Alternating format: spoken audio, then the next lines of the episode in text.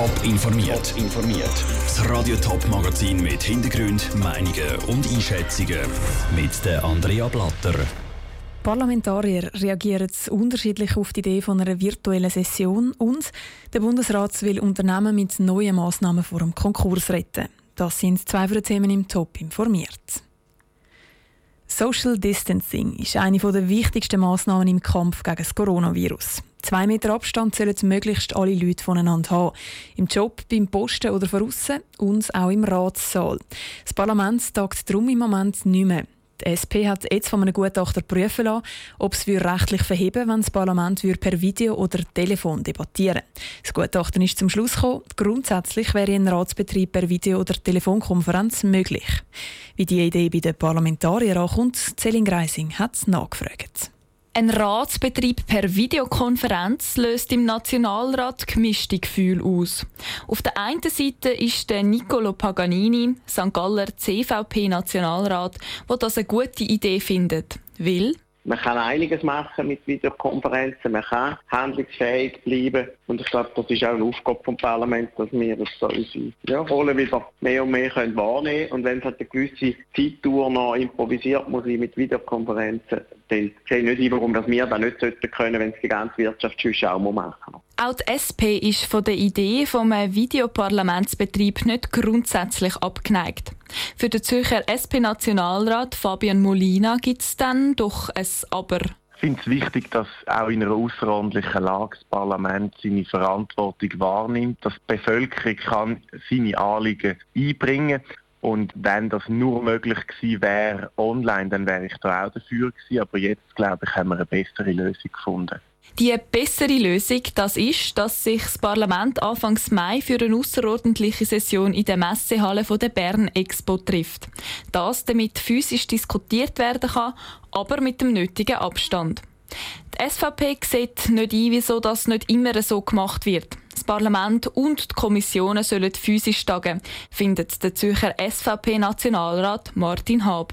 Das natürlich nur dann, wenn die Abstandsregeln eingehalten werden. Dann soll sich eigentlich das Parlament können treffen, wenn es wirklich nötig ist. Weil wir sind Vertreter vom Volk und es geht nicht an. Es gibt andere Leute vom Volk, dass alle Leute im Gesundheitswesen sind an der Front, Sicherheitsdienste sind an der Front, Militär ist an der Front. Und da frage ich mich, warum wir als Parlamentarier uns verkrüchen Wie das Parlament also sollte tagen, da sind sich nicht alle einig. In einem Punkt ziehen sie aber am gleichen Strang. Das Parlament soll wieder tagen. Celine Greising hat es berichtet. Ab dem 4. Mai trifft sich das Parlament dann in der Messehalle der Bern Expo zu der außerordentlichen Session. Bei der soll es vor allem um die Massnahmen gehen, die der Bundesrat in der Corona-Krise getroffen hat. Aber eben nicht nur das Parlament steht im Moment wegen der Corona-Krise still, sondern auch ganz ein Haufen Unternehmen. Die Wirtschaft die ist praktisch lahmgelegt. Und das bringt ganz viele Unternehmen in Bredouille. Mit Überbrückungskredit bietet der Bund den Unternehmen jetzt schon Finanzspritzen. Und auch Betreibungsverfahren die sind vorläufig eingestellt worden. Betreibungen sollen bald wieder möglich sein. Dafür hat der Bundesrat aber zwei neue Massnahmen vorgestellt. Stefanie Brändli. Mit den bisherigen Massnahmen hat der Bundesrat eigentlich nur ein vorübergehendes Pflasterli auf die Wunde geklebt. Mit zwei neuen Verordnungen sollen jetzt gezieltere Massnahmen getroffen werden. Einerseits müssen Unternehmen nicht mehr sofort einen Konkurs anmelden.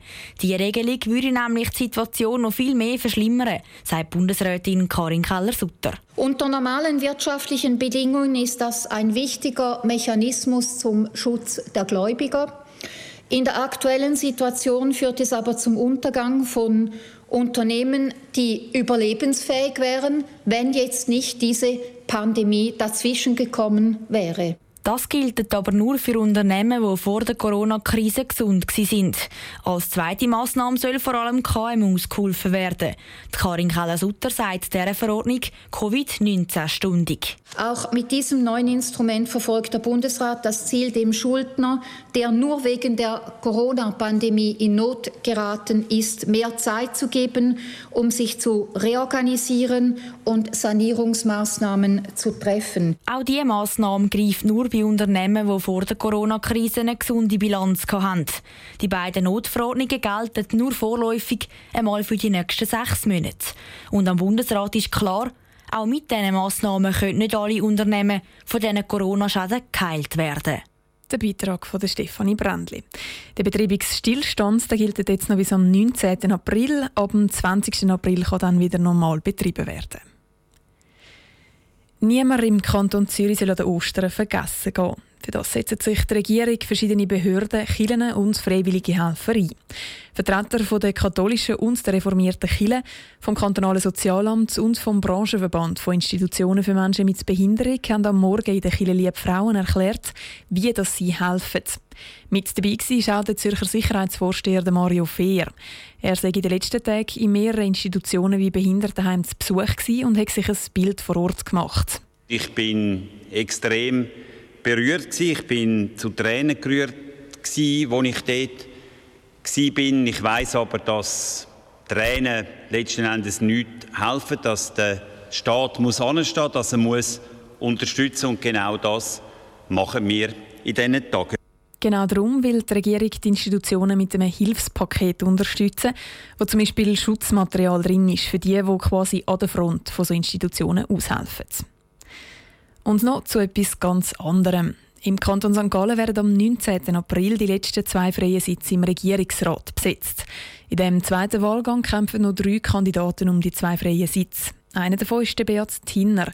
Er will den frei werdenden Sitz der FDP verteidigen. Wie er das will angehen, im Beitrag von Niki Stettler. Der Beat Tinner ist 49 und Gemeindepräsident von Wartau. Seit 20 Jahren politisiert er für die FDP im St. Galler Kantonsrat. Jetzt will der Beat Tinner in die St. Galler Regierung und dort will er sich vor allem für die Wirtschaft einsetzen. Für mich sind jetzt äh, vor allem der Erhalt der Arbeitsplätze und die Rahmenbedingungen für die Wirtschaft sehr ein wichtiges Element. Ich werde mich aber auch in der Regierung natürlich für Bildungs- und Kulturfragen sehr wohl auch einsetzen. Im ersten Wahlgang hat der Beat Tinner am zweitmeisten Stimmen von allen nicht gewählten Kandidaten gemacht. Er kann sich also nicht sicher sein.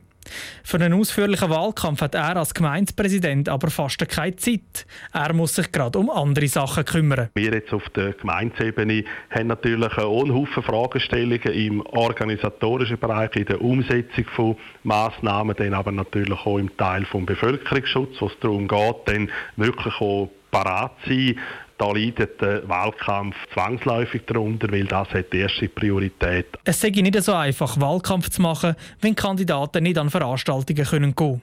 Aber wenn schon nicht auf der Straße, dann immerhin in den Briefkästen will der Beat Tinner besonders präsent sein. Anders als die anderen Kandidaten setzt er nicht primär auf Online-Wahlkampf. Wir haben das Programm so ausgestaltet, dass wir einerseits an der Plakat präsent sind, dann haben wir Mobilisierungsmaßnahmen zum Beispiel über einen Postkartenversand oder einen Mailversand äh, lanciert und gleichzeitig ist ein Hauswurf jetzt in alle Haushaltungen gegangen. Der grosse Pluspunkt von Beat Tinner ist laut den Politologen, dass er als Gemeindepräsident schon krisenerprobt sei.